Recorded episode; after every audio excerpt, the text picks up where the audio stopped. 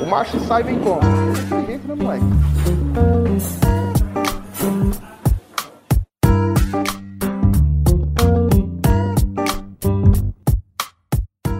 Olá, querido ouvinte! Começando mais um episódio do Marcelo Podcast e no episódio dessa semana eu conversei com a Tatiana Peebles e o Claudemir Barros.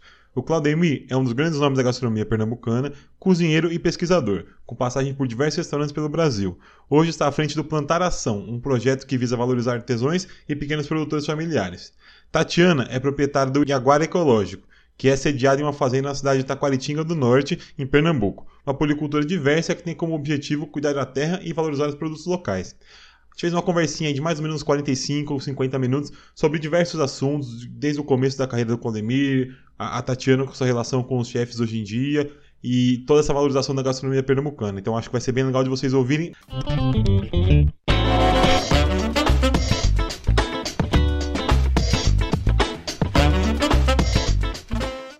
Antes do episódio, como sempre, a gente tem que agradecer a quem apoia, a quem faz o nosso podcast continuar funcionando aqui, os nossos apoiadores. Ah, se você quiser também participar dessa, dessa comunidade aqui, é apoia.se barra Podcast. A partir de 10 reais você já pode estar colaborando para a existência desse podcast aqui. Então, nominalmente, e a partir de hoje, eu coloquei na minha cabeça que eu vou falar o sobrenome de todo mundo, de quase todo mundo, porque se não fica estranho falar só o primeiro nome, a pessoa não sabe quem é, só a pessoa que sabe que é que é que eu falei que sabe quem é. Então, você que não é, não vai saber quem é, e aí eu fiz toda essa salada só para explicar isso.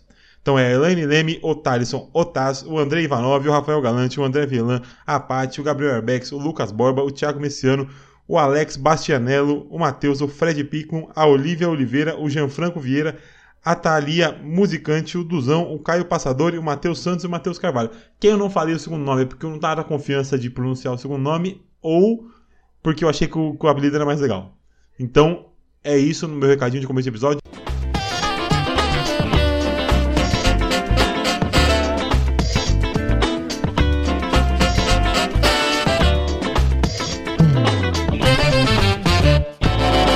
Como vocês já ouviram na minha introdução, eu estou aqui com o Claudemir. Tudo bom, Claudemir? Como é que você vai? Tô bem, tô tranquilo. Obrigado pelo convite. Vamos conversar. Ótimo, ótimo. E a Tatiana também. Tudo bom, Tatiana? Que mandou uma história sensacional pra gente recentemente aí. Quem não ouviu, ouça o último episódio. Tudo bom? Tudo certo, tudo ótimo. Muito feliz por estar aí no Marcha Sai, gosto muito, sigo o podcast, acho, acho muito massa o que vocês fazem. Muito obrigado, muito obrigado. Então eu queria começar aqui, para acho que, que vou, vou, dar uma surpresa pro Claudemir aqui agora. Vamos ver se ele lembra do que eu vou contar aqui. É, acho que era 2015, 2016, por aí. Eu trabalhava lá na escola do Lohan, eu trabalhei uns três anos lá. E eu, a gente foi fazer um evento em Recife. E aí a gente foi fazer um evento em Recife e tal. Eu, eu não vou lembrar o que justamente que era. E a gente fez um, um, um, um almoço na casa da Ana. Eu não lembro quem. A, a, situação faz muito tempo. Mas eu sei que de noite a gente foi, foi jantar no Viela. No Viela Bistrô, com o chefe era o Claudemir, no caso. E aí teve essa, essa, essa festa no dia anterior e tal. E a gente comeu o menu, tava ótimo, inclusive eu, o chefe, a, o, Ra, o Rafael, um monte, várias pessoas.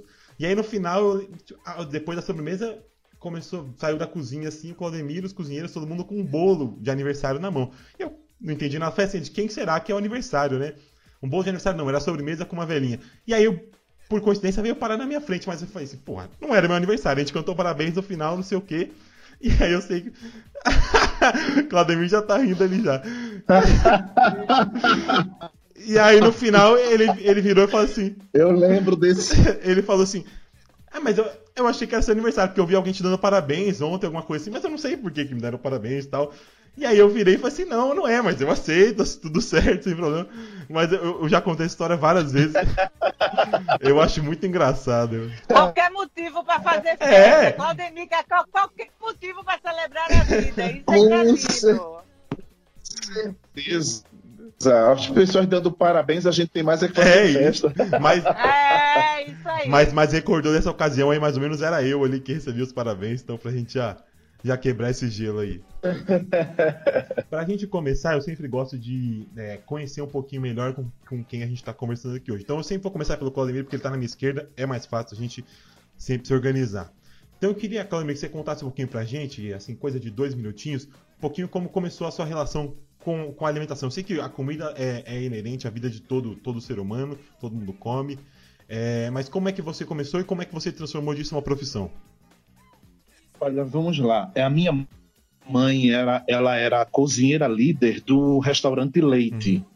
E minha mãe, é, ela era muito obesa e a gente morava numa, numa ladeira, num, num, numa comunidade lá no, no, Jordão. E ela tinha medo de acontecer alguma coisa com a saúde dela e os filhos ficar a mercê. Eram quatro filhos.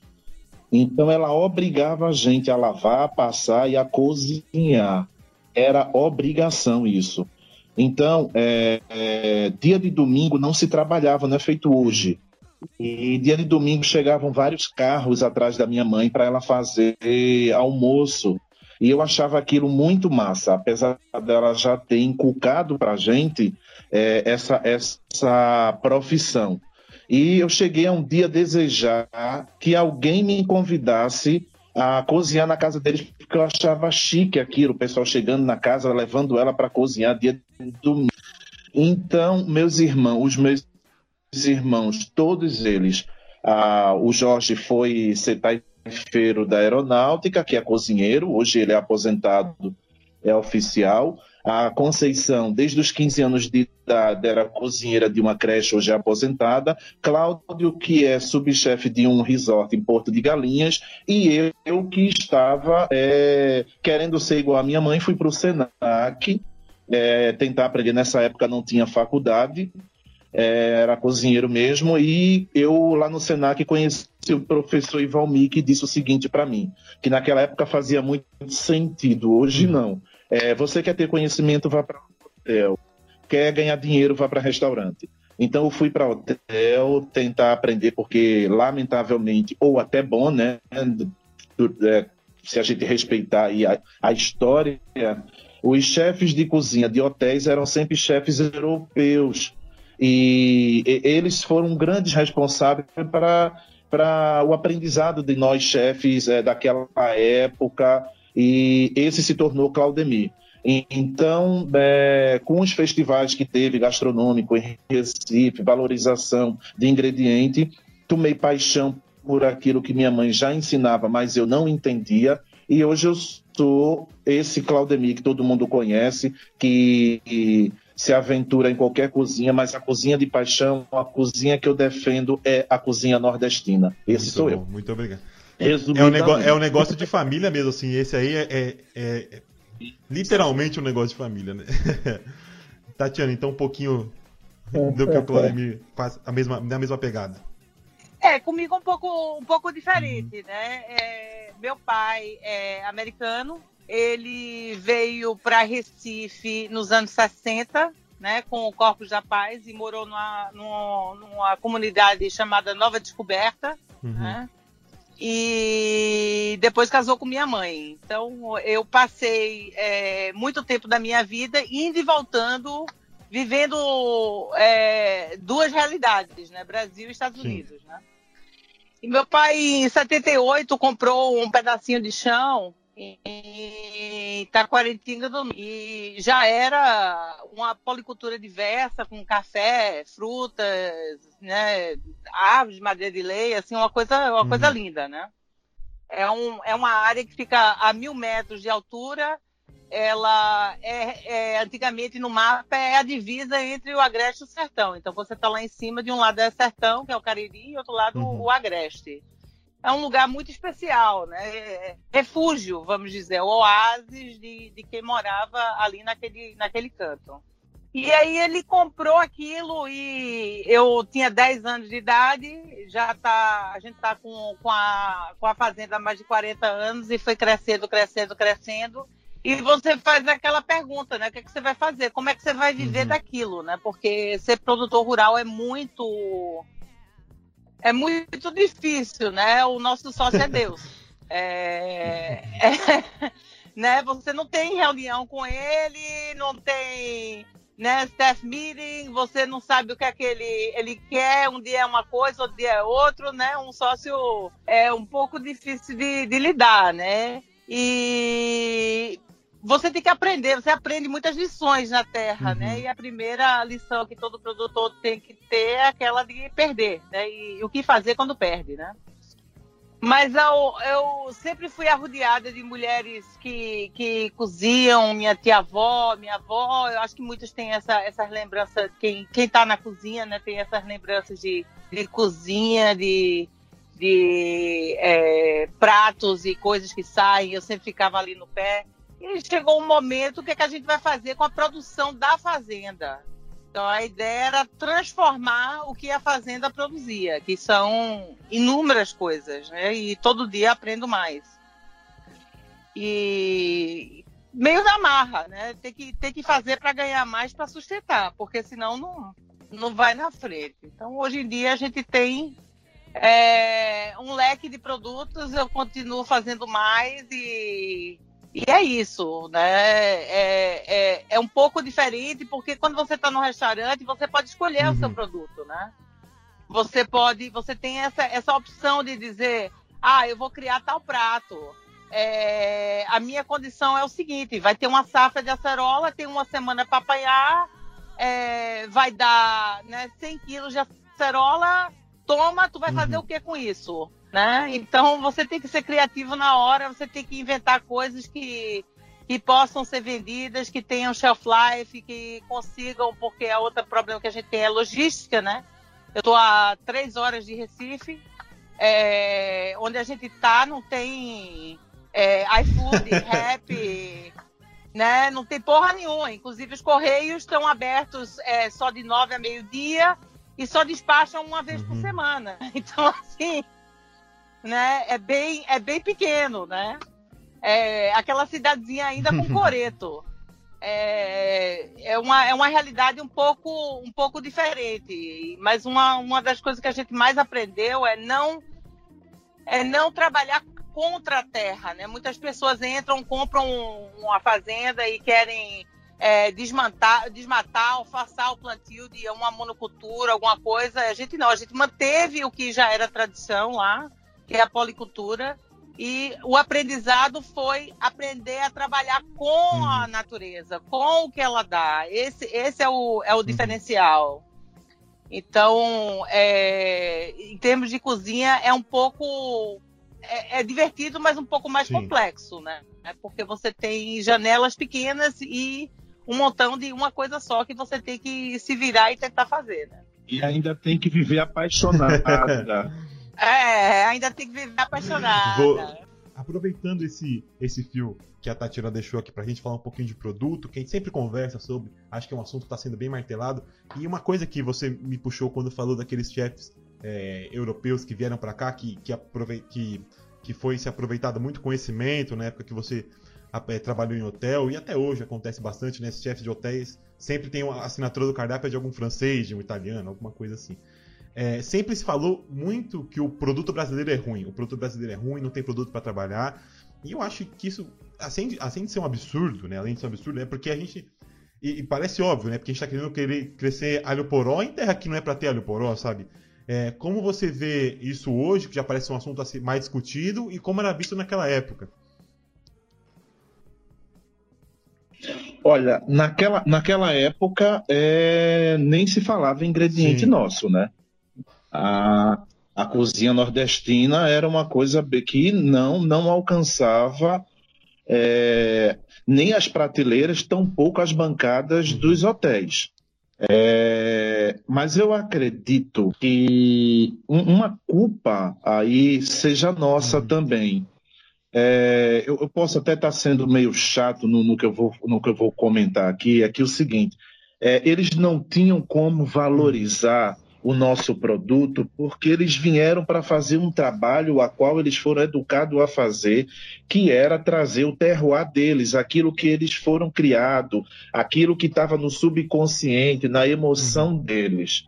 E nós passamos a rejeitar o nosso, porque sempre aquilo que foi de fora é, foi muito mais é, é, cativante, era mais, era mais buscado e a gente foi rejeitando. Então a gente contribuiu para que isso tivesse acontecido. O que era de fora era melhor.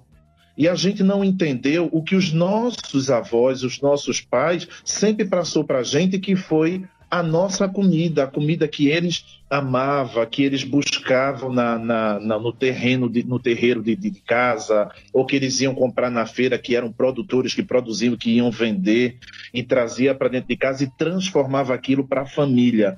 A gente não entendeu aquilo. Hoje a gente vive num país eu vou falar antes pandemia, a gente vive num país onde está se falando em produtos brasileiros, mas a gente está indo muito por uma mídia e na verdade, na verdade, a gente não está é, buscando como deveria.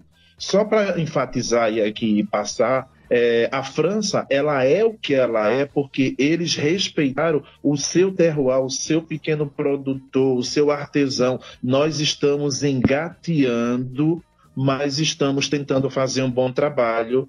E aí tem uma grande produtora junto da gente, que é a Tatiana, que tem não só história, como produto, produtos incríveis e que ainda é, é, é, é, ainda galga na, na, na, no meio gastronômico, tanto regional como brasileiro, para ser mais valorizado do que conseguiu ser até agora. Tatiana, quiser complementar, adicionar algum, algum... É, isso, isso é uma. Isso, isso, tudo que Claudemir fala é uma, é uma grande verdade. A gente não dá valor o que a gente tem, né? É, aqui mesmo em Pernambuco, por exemplo, quando eu falo que eu tenho café, as pessoas ficam assim, e, e tem café em uhum. Pernambuco? Ah, tem café em Pernambuco há mais de 200 anos, né? Em 1932, Pernambuco era o sexto maior exportador de café do Brasil. Então, é, é, a gente está esquecendo é, a, nossa, a nossa identidade, né? E tem um. É, não, não, tem. Fora isso, né? Não vou nem entrar no, no, no elo entre as pessoas na, na, na, vida urbana com a vida rural, né? Eles não entendem mais o, o tempo, o ciclo da natureza, é, como é que funciona, de onde vem, como é que é feito tudo a gente sofre de um imediatismo, uhum. né? É, hoje em dia, né? A gente quer as coisas rápidas, tudo é rápido. Você liga para o restaurante, o iFood vem, você entra na internet, né? E quando alguém liga para mim e faz, ah, eu quero um guanciale, eu digo, olha, não tem agora, eu vou botar você na lista de espera daqui a seis meses. Aí ele fica puto, né? Mas é, a, isso é a realidade. É, se um dia eu estou fazendo geleia de umbu, porque está na safra de umbu. Quando acabar a safra, não vai ter mais geleia. É, não é uma coisa que tenha o ano inteiro. E acho que muita gente perdeu isso. Mas com a pandemia é uma coisa interessante, né? Que a pandemia, eu acho que forçou muita gente a ficar em casa, a tentar cozinhar, a tentar rever essas coisas e e talvez rever também um pouco sua relação com a natureza. Isso faz, total sentido dessa história de pessoa fazer pão em casa, né? Então, mas eu, eu não sei até quando vai, né? Será que quando todo mundo voltar a circular, volta tudo ao normal? Eu não sei. Olha. Eu espero, eu espero que, eu espero que é, fique alguma coisa acesa nas pessoas de, de né? Eu, eu não sei o que, que vai voltar ao normal. Vai ter um é, novo normal, né? Vai ter um novo normal. E a experiência é muito interessante, a experiência até mesmo durante a pandemia, de estado a estado, a cidade a cidade. É, o que as pessoas no interior aqui de Pernambuco, onde está bombando a Covid, uhum. né? É, é, muito diferente da experiência de quem está em Recife. Né? A experiência alimentar também. É muito triste para mim, eu venho vendo esses anos todos, né? todas as fazendas, as pequenas, é, é, os sítios estão morrendo, os pais morrem, os filhos não têm interesse, vendem, vira, vira loteamento. É, a gente está há muito tempo como produtor rural de, né, de família, familiar numa uhum. UTI né? Há muito, há muito tempo que a gente está numa UTI, né? E isso, isso continua. Eu vejo em São Paulo as pessoas falam de êxodo rural, mas aqui no Nordeste é, as pessoas têm medo ainda de não, não sabem por onde vai e não tem não tem uma uma educação, né? Você compra um, um, um, um, sítio, o que é que você vai fazer? Isso, isso é complexo, é, é uma, é uma questão complexa gerenciar Sim. isso, né?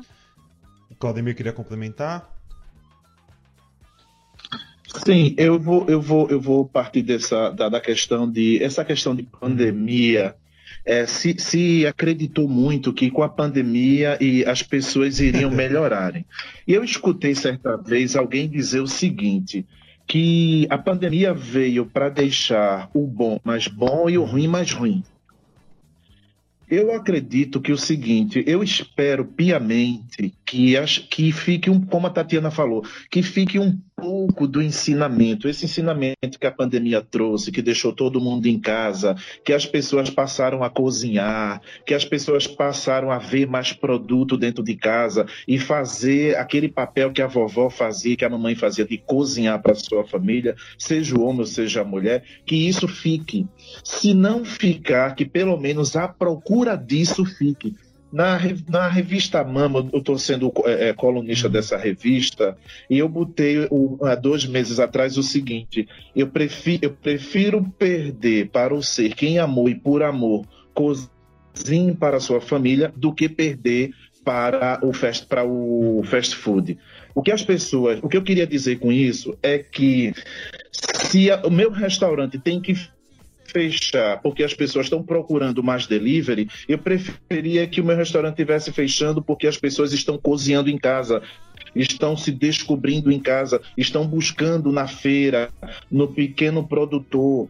É, é, é, é era isso que eu quis dizer, é isso, é isso que eu quero dizer. E eu espero piamente que quando tudo isso passar, as pessoas ainda continuem mesmo aquelas que são poucas, continue buscando o pequeno produtor, porque o que Tatiana está falando é uma coisa é, é, de urgência. É, é, é, é como o, o, a ansiedade e a depressão, que é bem calada e ninguém nota e depois uhum. acontece.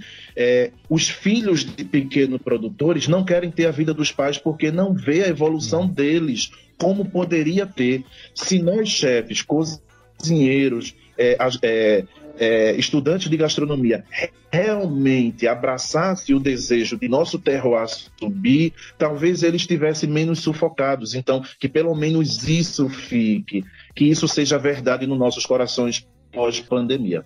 É, eu acho isso, isso é super importante, porque assim as pessoas é,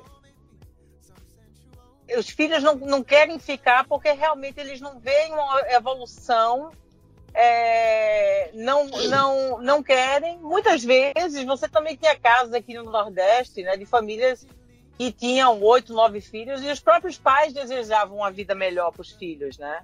Então eles mesmos também incentivaram os filhos a sair. Mas e, as pessoas hoje elas estão se aproximando mais da comida, apreciando mais o produtor, tudo isso eu acho maravilhoso. Estou buscando saber como é que é, como é que é feito, de onde vem, né? Mas o que falta, o que falta são pessoas que queiram voltar e trabalhar a terra. Porque quando eu morrer, né? Quem vai ficar? Pois é. Essa, essa é a pergunta, né? Eu tenho uma filha que ama, que ama tudo que faz e pode ser que ela queira, pode ser que não. Né? Eu não posso forçar é, essa vida nela. Mas e, e, a gente nem sabe como é que vai ser o futuro. Mas essa, essa é a questão do pequeno produtor, né? Quem, quem você quer deixar um legado, né? Todo dia você se preocupa em, em deixar um legado e cuidar da terra. A terra continua. Eu sou apenas um, uma visitante de várias que já cuidaram daquele uhum. pedaço de chão, né? Eu vou me embora. É, quem é que vai levantar depois a bandeira e continuar com aquilo? Isso aí é, é, o mais preocupante. Então, quando eu falo de UTI em área de produção, uhum. é isso. E o, o chefe, o cozinheiro, ele é o, vamos dizer, o embaixador, né? Porque quando a gente leva os produtos para o restaurante, é ele que é, mostra para aquele cliente final, né? Ele, ele que leva para para as pessoas a nossa história, como é que é, tudo isso. Então, é fundamental esse relacionamento entre o produtor e o cozinheiro. É, mas é importante também o cozinheiro é, tirar o tempo e ir para a produção e entender como é que é. Né? Porque é muito diferente você receber produto na porta da sua, da, do seu restaurante ao que você ir lá e ter que trabalhar e ver é, o perrengue que o produtor passa para entregar isso, né? Isso aumenta o respeito que você tem é, com aquele produto. E o que não deixa de, de, do que a Tatiana disse aqui pra gente é que produzir da maneira como ela está produzindo é no, no fundo, a, a, na, na, essência de tudo, é um ato de resistência, né? Porque o, o agronegócio está na, na, na, Globo, o agro é pop, então eles, eles têm todo, tem, tem a faca, tem o queijo, a gente tem no máximo um pedacinho ali, uma migalhinha, e está trabalhando com isso, e por isso que eu acho que quando você fala do cozinheiro, uh, do dono de restaurante, ele, a gente tem que dar a mão, né? Tem que dar a mão porque tá todo mundo no mesmo barco, porque senão vai estar tá todo mundo trabalhando com o mesmo produto, que chega na mesma embalagem, então é, é um ato de resistência no, no, na questão cultural ou na questão ambiental e na questão de sobrevivência mesmo, né? Se a gente for falar assim. Mas é, um, é uma uhum. relação, o que eu digo que é uma relação para mim, é uma relação uhum. simbiótica, né? Porque é, o que Claudemir faz e os outros chefes fazem quando eles põem o Iaguara na mesa e, e mostram para o cliente, isso é uhum. super importante. Mas a troca da moeda é o seguinte: eu também aprendo uhum. com Claudemir. Né? Então, é, eu aprendo em como eu posso melhorar, eu aprendo técnicas de cozinha. Então, isso, essa troca é muito importante, porque de repente o produtor pode estar criando outros produtos em sua fazenda, né? O, o, produtor ser cozinheiro, essa, sim, é a coisa, né? Não ser só produtor, o produtor ser cozinheiro. E isso aí é uma coisa meia louca, porque as pessoas não pensam nisso, pensam em produtor como aquele cara que vai, planta alface, pega alface, bota na caixa e entrega, né? Mas é, o, o, nosso caso força o, o, a vida Iaguara, em que a gente tem tantos produtos diferentes que saem é, força você a parar, pensar e dizer, ok, o que é que eu posso fazer para criar algo que é, eu possa levar para o mercado? E para mim, o chefe é, é, essencial, porque ele não só nos representa, mas ele me ensina. Né? Então eu tenho, eu tenho debaixo do, do, do braço, assim, todos os chefes que já passaram lá, é, que passaram dias com a gente, que tem um relacionamento comigo, o Claudemir é um deles. Cada um que passa eu aprendo alguma coisa. Isso para mim é fundamental. Isso e eu acho que isso deveria ser replicado. Aí quando a gente, quando se falou aí em faca e o queijo na mão, aí você falou que o seguinte, é, falta o apoio, hum. né? Ou seja, faltam as mãos falta verdadeiramente é, se apoiarem, falta verdadeiramente enfrentar um, o que não deixa de ser um preconceito com o pequeno produtor e com o artesão. É, às vezes isso passa despercebido, mas é um certo preconceito sim porque Tatiana tem produtos que eu sou suspeito para falar, mas tenho autoridade para falar, porque eu já usei, eu já divulguei, eu acompanhei, eu vi, eu vejo como é a produção e vejo tantos outros chefes tão estrelados falar tão bem. É, que muitas vezes, assim, é, eu vou falar pelo, pelos restaurantes que eu passei é, trazer o produto de Tatiana para dentro dos restaurantes que eu passei era uma maneira de manifestar o que a gente tem. Né, de manifestar esse apoio, de, de, dar as mãos, mas a gente encontra a barreira é, de cima.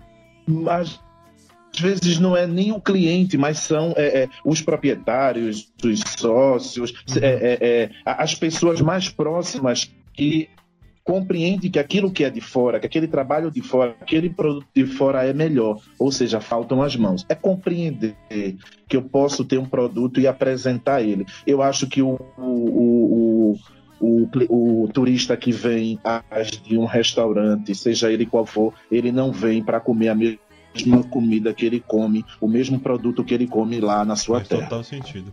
Então a gente precisa se dar as mãos gente precisa é, dar as mãos e a gente precisa se apoiar e enfrentar juntos, assim como estamos tentando é, nessa pandemia. Quando você, uma, quando você diz uma luta coletiva, eu sempre penso é, em muitas situações que eu já tive mesmo. Quando você. A gente ouve muito é, é esse tipo de, de, colocação, falando que a gente tem que estar próximo do pequeno produtor, tem que estar é, dando a mão, mas aí você pensa, você está trabalhando num restaurante que você tem que estar ali para pagar as contas e o restaurante trabalha com produto convencional, vai trabalhar com produto das, das, grandes marcas e tal, mas eu tenho que pagar minhas contas, então eu estou trabalhando com esse produto, mas sonhando que um dia talvez eu possa trabalhar em algum lugar que vai que vai estar tá, é, trabalhando com algo que eu acredite, que eu, que, eu, que eu entenda que é algo positivo.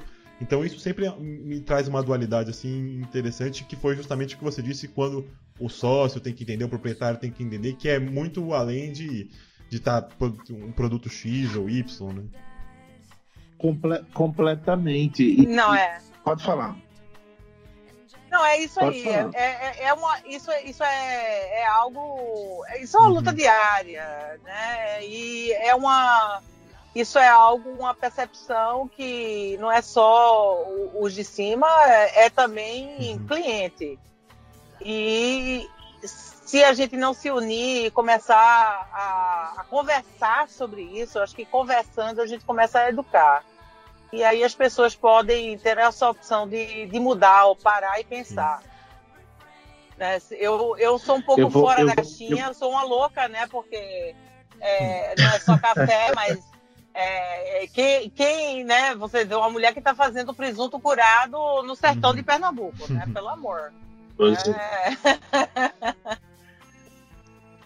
é um pouco fora da, da caixinha de, de, da realidade de muitos pequenos Sim. produtores, né? Pois é, uma, uma coisa que eu gostaria de pontuar referente a esse assunto e que, que as pessoas que estejam nos ouvindo não levem isso como uma afronta ou como um, ah, ele, ele tá revoltado. Não, eu não estou uhum. revoltado, eu, eu, não estou, isso não é uma revolta, pelo, não é uma lavagem de roupa, pelo contrário, é uma lavagem cerebral, mas com a intenção de não ditar, mas de fazer ficar fresca a memória para repensar. É, a, a, gente, a gente precisa é, agir conforme o nosso discurso.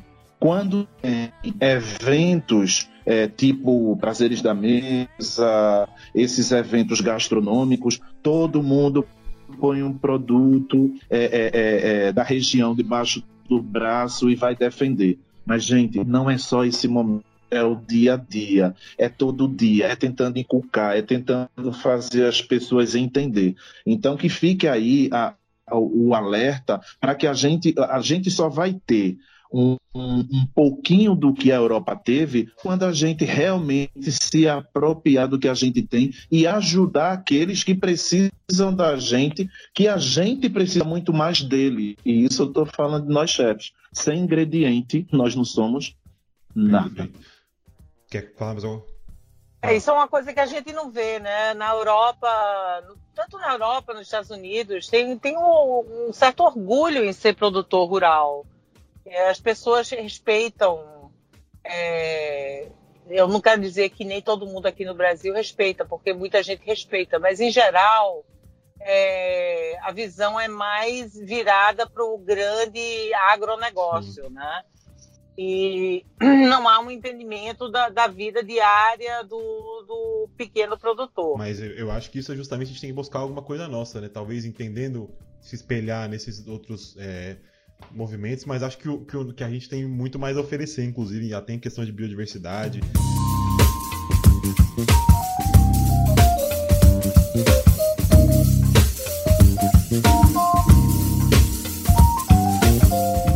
Queria fechar um pouquinho esse tema de partir para um próximo, mas buscando um gancho que o Claudemir deu ali no final, eu recentemente me passou alguma coisa no Instagram, assim tal, falando sobre é, um restaurante aqui daquele programa do Jacan, lá do Pesadelo na Cozinha, que um cara, acho que ele era paraibano, um dos cozinheiros, e ele falou que é, ah, o cara, o, Jacan foi lá e acho que era um restaurante de comida francesa. Ele falou que, ah, essa comida aqui não se come na França, se come em Paris. Fala assim, mas você pensa assim, caralho, o cara, ele nunca teve uma referência de comida francesa, italiana, que porra que seja, para comer.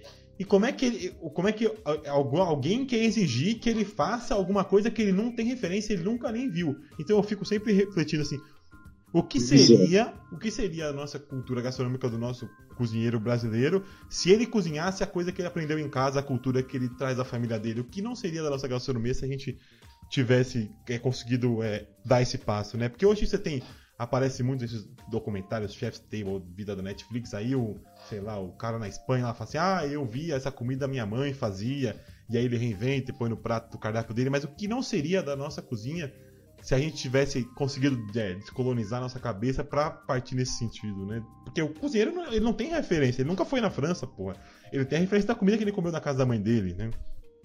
Pois é, e, e, e é o salva a gente aqui no, no, no Brasil, no, no, Nordeste, é justamente isso. Essas mantenedoras da cultura que muitas vezes fizeram isso por um, por, pelo amor ao alimentar a sua cria, que, que, manteve essa cultura e que desperta na gente a memória gustativa. Essa que a gente acaba é, expressando no prato, muitas vezes sem intenção. Então, assim, é, esse, essas pessoas, essas senhoras, não digo mais mulheres, porque na época era muito mais mulheres cozinhando para seus filhos, elas são a, a, a quem, dete, é quem deteve e quem detém essa cultura que, graças a Deus, não vai se acabar, eu espero. E como você vê também, Cláudio, eu queria até te perguntar isso, é, esse, é, o cozinheiro brasileiro, lógico, tem, tem que saber fazer um risoto, tem que saber fazer um prato italiano. Como você vê ele porque é muito mais fácil para a gente fazer algo que está próximo nosso, que a, gente, que a gente cresceu comendo e ter essa referência, do que um cara que nunca, porra, nunca nem teve perto da Itália, da, da França, fazer um prato de lá. Porque é uma coisa que a gente ainda ensina nas faculdades e tal, então todo tem esse caminho. Pois é, eu, eu, eu acho que nesse, nesse caso, o que, o, o que eu acredito é que eles acham que todo mundo tem que a população tem é, é, o conhecimento, que conhece o ingrediente, que tem o contato para cobrar desse jeito. É, é, é, é complicado, é, é, muito complicado. As pessoas têm que entender que por mais que exista é, rede social, internet, ainda tem muita gente que não teve o contato com a comida lá de fora, com a técnica lá de fora é, e não conviveu, né, para chegar a produzir de uma maneira que um francês ou um italiano é, reconheça aqui a, a comida como ela é feita. As pessoas têm que compreender que até na sua própria região houve é, é mudanças, né? Teve que se adaptar com, com o terroir, com o ingrediente que tem. Tatiana, queria complementar de alguma forma? Sim, eu, eu vou voltar um pouco mais para trás, onde Claudemir estava falando é, dos nossos costumes aqui no Nordeste. Eu acho que é, muito disso envolve identidade, uhum. né?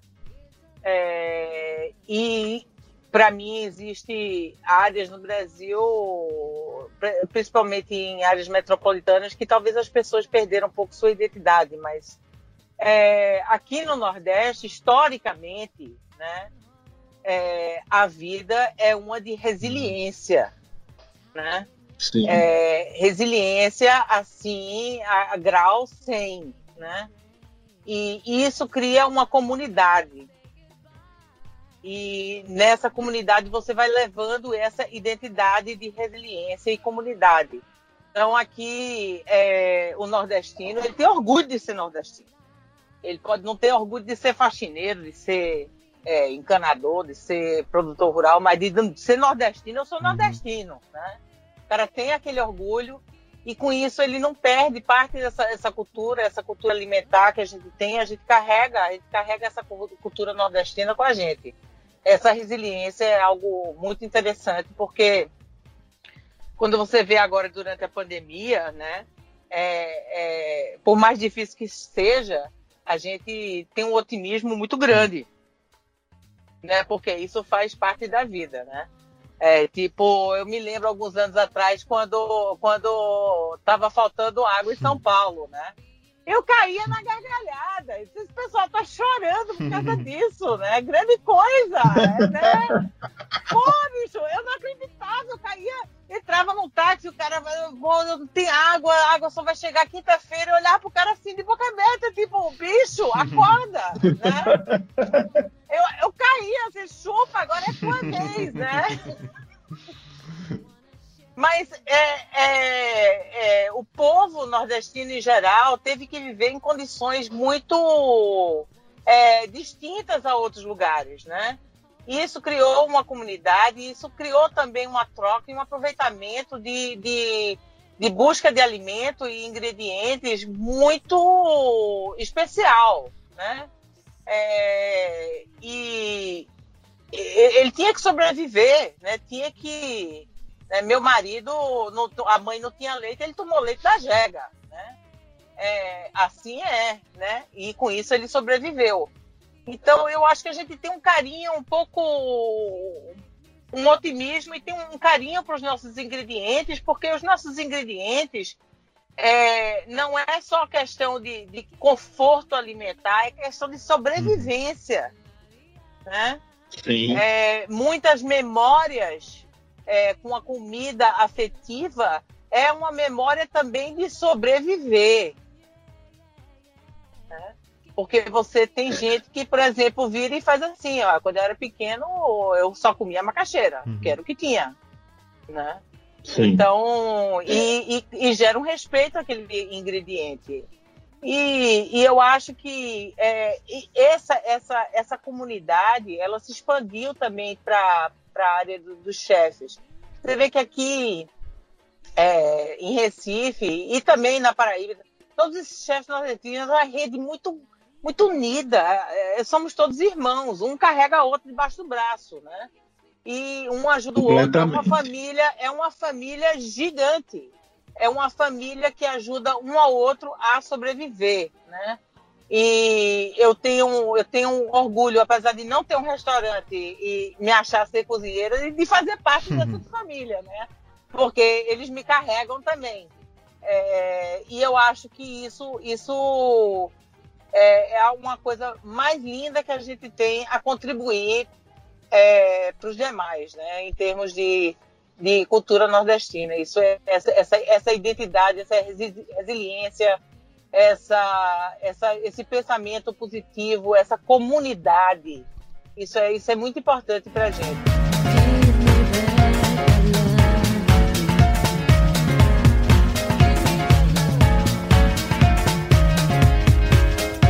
Então, vocês têm para deixar para o pessoal que quiser aproveitar um pouquinho, aprofundar um pouquinho mais a conversa que a gente teve hoje, ou só uma coisa que você viu na TV, leu algum livro e gostou, para deixar para a gente aqui agora a nossa dica cultural? Começando pelo, pela Tatiana. Eita, você abriu o microfone e eu peguei aqui, já falei, é ela. Ah, então beleza. É, bom, livro, li, livro tem muito, porque eu como eu como Claudemir tenho uma paixão uhum. por livros é, imensa e, e, leio muito. Eu estou lendo no momento a francesa, é, que é um livro sobre o, o impacto do, do, da culinária francesa aqui em Recife. De quem que é o livro? Só para o pessoal quem quiser. É Frederico de Oliveira Boa. Toscano. Então fica. É a Belle Époque de comer e do beber em fica, Recife. Fica a recomendação. E Claudemir? E, gente, tem muitos livros, mas eu vou indicar é, primeiro a, a, a, autora, né, Maria Letícia Cavalcante, que para mim, com todo respeito aos outros historiadores gastronômicos, Maria Letícia, para mim, é o que a gente mais tem de precioso na história da gastronomia é, aqui em Pernambuco. Então, o livro dela, A Cozinha Pernambucana, é um livro que se deve ler. E todos os livros que essa mulher escreve, gente, é, é uma tapa na cara dos pernambucanos espetacular. Uma tapa na cara dos pernambucanos é você se identificar de página a página. Então fica essa é a minha boa. dica. Muito boa dica. Já até pesquisei aqui no Google aqui para comprar. Tava com o celular na mão aqui já, inclusive para não perder o nome. então a gente vai para nossa Rádio Fogão, que é a nossa história, que todo convidado que vem aqui, se tiver que contribuir com a gente, Então, uma história engraçada, uma história cômica, tragicômica, só triste mesmo, de cozinha. A Tatiana já tava ali na ponta da língua, então começa por ela de novo. Ah, eu não vou, eu não vou contar uma história de cozinha, não. Eu vou, porque eu, eu já contei a, a história é genial, do. Causos, né? Então eu vou, eu vou mudar Hum. um pouco, um pouco a Então vai. história. É, a gente tem, a- como vocês sabem, tem a criação Hum. de porco e a porca, ela, ela, ela tem uma gravidez de três, três é, meses, três semanas e três dias. É o 333, né? Mas você nunca sabe a hora que ela, ela vai parir, né? A gente pode ver pelo, pelo peito, a saída do leite, se está pingando, se está jorrando. Você começa a ficar Mas em observação, né? Começa a Por que virar é três semanas, porque três você dias? tem que ajudar no, no parto. Você tem que. é, Não, esse é- é- aí, aí é a natureza Ah. da porca. É, é três meses, três semanas, três dias. Que nem a mulher. Ah, normalmente, entendi, entendi, entendi. Ah, Entendi Então, agora. é o tempo de gestação, Entendi, tempo entendi. de gestação. É, então você tem que ficar lá de, de parteira, porque quando o, Hum. o porco sai, a- os nossos porcos, eles não, eles não são, eles não ficam que nem aquele porco industrial dentro de uma gaiola Uhum, presa, lógico. né? É, eles são soltos. Então, quando a porca é diferente, ela, ela tem uma personalidade diferente. é, e coisas acontecem, ela pode deitar em cima de um sem querer. Você tem que amarrar o umbigo, cortar o umbigo, fazer tudo aquilo, né? É, é parto mesmo, tá?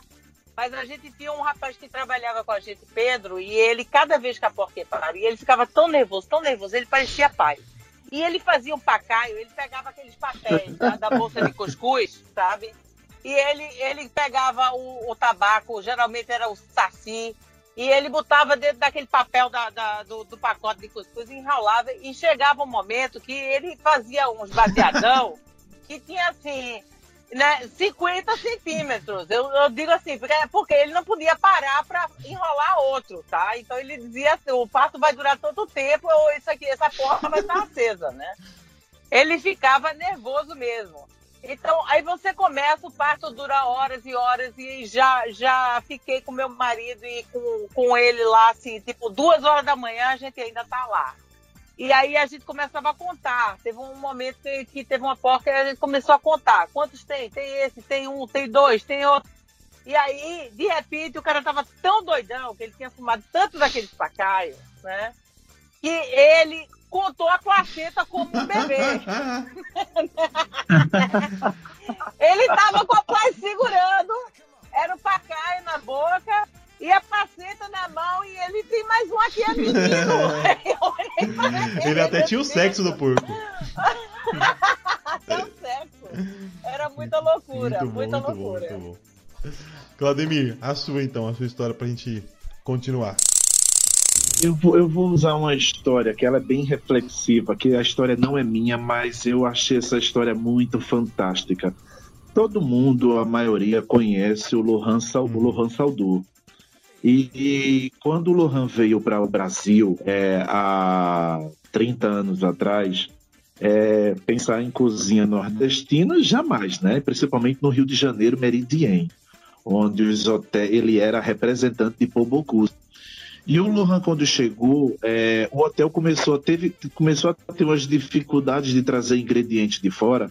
E o Lohan decidiu ir para a comunidade, onde os cozinheiros é, é, moravam, para conhecer, para conhecer o que eles comiam. E o Lohan quis trazer para um banquete no, no Meridien, essa história é, é verídica, está até em livros. É, o Lohan queria trazer o girimum, né? E o gerente dele disse que não, que ele não ia usar aquilo, que aquilo era comida de porcos. E que de maneira alguma ele ia levar aquilo. E ele queria é, é, é, enaltecer o ingrediente, porque ele aprendeu isso no, no país dele e ele não via mais saídas aqui para ele a- apresentar um trabalho diferente, porque ele não queria ser a cópia Xerox de Paul Bocuse. Então ele foi e fez o girimum lá e foi servido.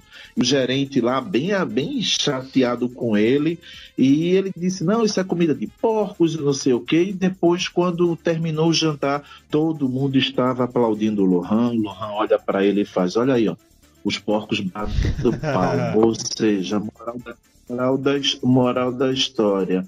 É, às vezes a gente é tão preconceituoso com uma coisa que a gente não sabe nem que resultado vai dar, só porque é da nossa região e que a gente acha que não tem valor. Então essa história dele para mim é uma história muito incrível, porque é um ingrediente tão emblemático nosso, então que fica aí essa história para refletir, né? Sobre a questão de se aventurar nos nossos ingredientes. Muito bom, muito bom. Então, para a gente finalizar, vou para a pergunta que eu não podia revelar antes, porque senão o mais legal é quando pega de bate pronto, que é a nossa última refeição. O que é a última refeição? Se o nome já não é explicativo o suficiente, é se você pudesse na sua, no sua vida terrena que ter um último desejo de uma última refeição que você vai ter, uma comida ou uma bebida, qual seria essa refeição? Começar pela Tatiana. Ah, isso para mim é fácil. É. Muito fácil. É, eu queria, eu queria, se eu tivesse a última refeição, parte dela seria o balde de tripa frita de Odildo Rocha. o que que vem? Que eu não sei. Ah, então é um balzinho, dentro tem a tripa frita, é, vem uma maionese que tem gengibre, limão, vem coentro, vem uma pimentinha. É uma coisa e maravilhosa. Coisa? Mas é. Eu, eu, eu, eu, eu sairia com café. Saiu, eu, essa eu não esperava, essa eu não esperava. O café, o café me mantém, eu ia sair com café. Muito. Cafezinho. O cafezinho é uma coisa aconchegante também, aquela memória de. aquela memória efetiva, né? De você chegar quando criança à noitezinha ali, aquele cafezinho, né? Café com leite. É, isso para mim tem uma, tem uma, uma coisa pra, muito afetiva. Pra fechar com café. chave de ouro também, já que não, não ia ter mais nada depois mesmo. É isso. Claudemir, a sua. O mal é bom, viu? Muito bom. Cara, você fez a pergunta aí, graças a Deus você jogou para Tatiana porque eu pude me recompor aqui. Como a gente tá, como a gente tá muito próximo do Dia das Mães, eu fico muito sensível, apesar de saber que já fazem exatamente 16 anos que minha mãe morreu. Mas, cara, quando você fez a pergunta, a primeira coisa que veio na minha cabeça foi o povo de coco. Minha mãe fazia um povo de coco que eu tinha nojo, cara. Puxa, eu tinha tanto nojo daquele povo. Porque eu via aquele negócio lá, sabe? Aquelas ventanas assim. Aí, uma vez ela disse: Deixe de frescura e coma. Aí ela foi e tirou, só deixou a partezinha branca, né? Hum, aí eu voltei, eu voltei, né? A panela tava tudo branco, não entendi. Ela fez: Ó, oh, come esse peixe aqui. E eu comi povo, gente. Vê que preconceito. Hoje eu sou doente do povo. E quando eu vejo o povo, eu lembro dela. Então, o povo de coco de minha mãe. Com a batida de genipá, porque ela fazia, gente, o que era aquilo, velho. E se tiver que fazer um trabalho de alguém, ai, gente, tem muita gente boa, muita gente boa mesmo mas eu vou falar de uma coisa que ela vai dizer que eu estou puxando o saco dela e podem, e podem achar. O bacon na goiabada de Tatiana é de cinco. Desculpa. É sério. Essas duas coisas aí me, me remetem a uma coisa muito gostosa, muito boa. Ótimas, ótimas, mas é, mas era. Eu fico, eu fico super feliz com isso, Claudemir, porque aquilo ali é uma representação minha, né? A receita é totalmente americana é e a goiabada brasileira, né? E Isso você sabe que não é. Né? Pois é. Então, queria agradecer agora nessa nossa finalização. Muito boas as recomendações do Claudemir. Agora, se é o peixe ou se é o polvo, a gente nunca vai saber. Porque a gente não sabe nem se ele tá falando a verdade agora, né? Mas, mas então, queria agradecer muito vocês terem conversado, a gente ter batido esse papo aqui hoje e deixar esse espaço agora no final na nossa na, na, nossa sequência sempre a Tatiana começando para deixar algum recadinho, alguma coisa que quiser, deixar alguma rede social, mandar um abraço, é o momento. Tá, é um prazer enorme é, tá aí no Macho Sai, um, uma, um grande abraço e lembranças aí para todo mundo que, que todos os seguidores e participantes do podcast E estamos aí. O Instagram é Iaguara Ecológico. E eu estou aí no, no, num buraquinho perdido na Serra da Taquara, em Pernambuco. Eu queria agradecer muito pela, pela ajuda com, com o contato do Claudemir aqui e, e agradecer a audiência, como sempre. Um abração. Claudemir, seu recadinho, quiser deixar, qualquer coisa que não falou. Primeiro, primeiro lugar, eu gostaria de agradecer pelo convite, lhe dar os parabéns. Eu acho que coisas, coisas como essas não só nos bota para fora, mas faz com que outras pessoas se olhem para dentro. Então, assim, que esse podcast continue trazendo essa essa interação aí, trazendo esse conhecimento. E por falar em conhecimento, um conselho para aqueles que estão nos ouvindo: ouça esse podcast e tantos outros de outras pessoas que vão passar por aqui. E quando você quiser fazer alguma coisa em prol de você, adube sua mente. Na hora de fazer o número um é muito rápido, é um xixizinho, mas na hora do número dois pense em você. Faça uma bosta que, que adube o seu conhecimento. Quando você sentar ali para fazer o número dois, coloca assim, ó. Como se faz isso no primeiro dia? Pensa isso em uma semana, pensa isso em um mês, pensa isso em um ano. Quanto conhecimento a gente tem? Gente, não perde tempo. Se quer perder tempo, pelo menos nesse momento, vai atrás de conhecimento, que é isso que faz a gente é, caminhar e crescer. Então, muito obrigado pela, pelo carinho, pela atenção de todos. Continue ouvindo o podcast. Meu nome é, é o meu o, meu Instagram é Claudemir Barros 2 e eu sempre estou trazendo umas lives voltadas para as pessoas que querem é, é, refletir sobre o que fazer nessa pandemia, que é papo de cozinha. Então, ouçam lá, vejam lá e não saiam daqui. Continue ouvindo esse podcast, que é excepcional. Muito obrigado, muito obrigado, Claudemir. Inclusive, o conselho é ótimo aí, gostei do jeito que foi colocado. Queria deixar o nosso abraço aqui também a todo mundo que ouviu. Não deixar de seguir a gente nas redes sociais. O Mais tá ficando por aqui. Um abraço até semana que vem e tchau. Deixem o tchau de vocês aí. Tchau, gente. Tchau.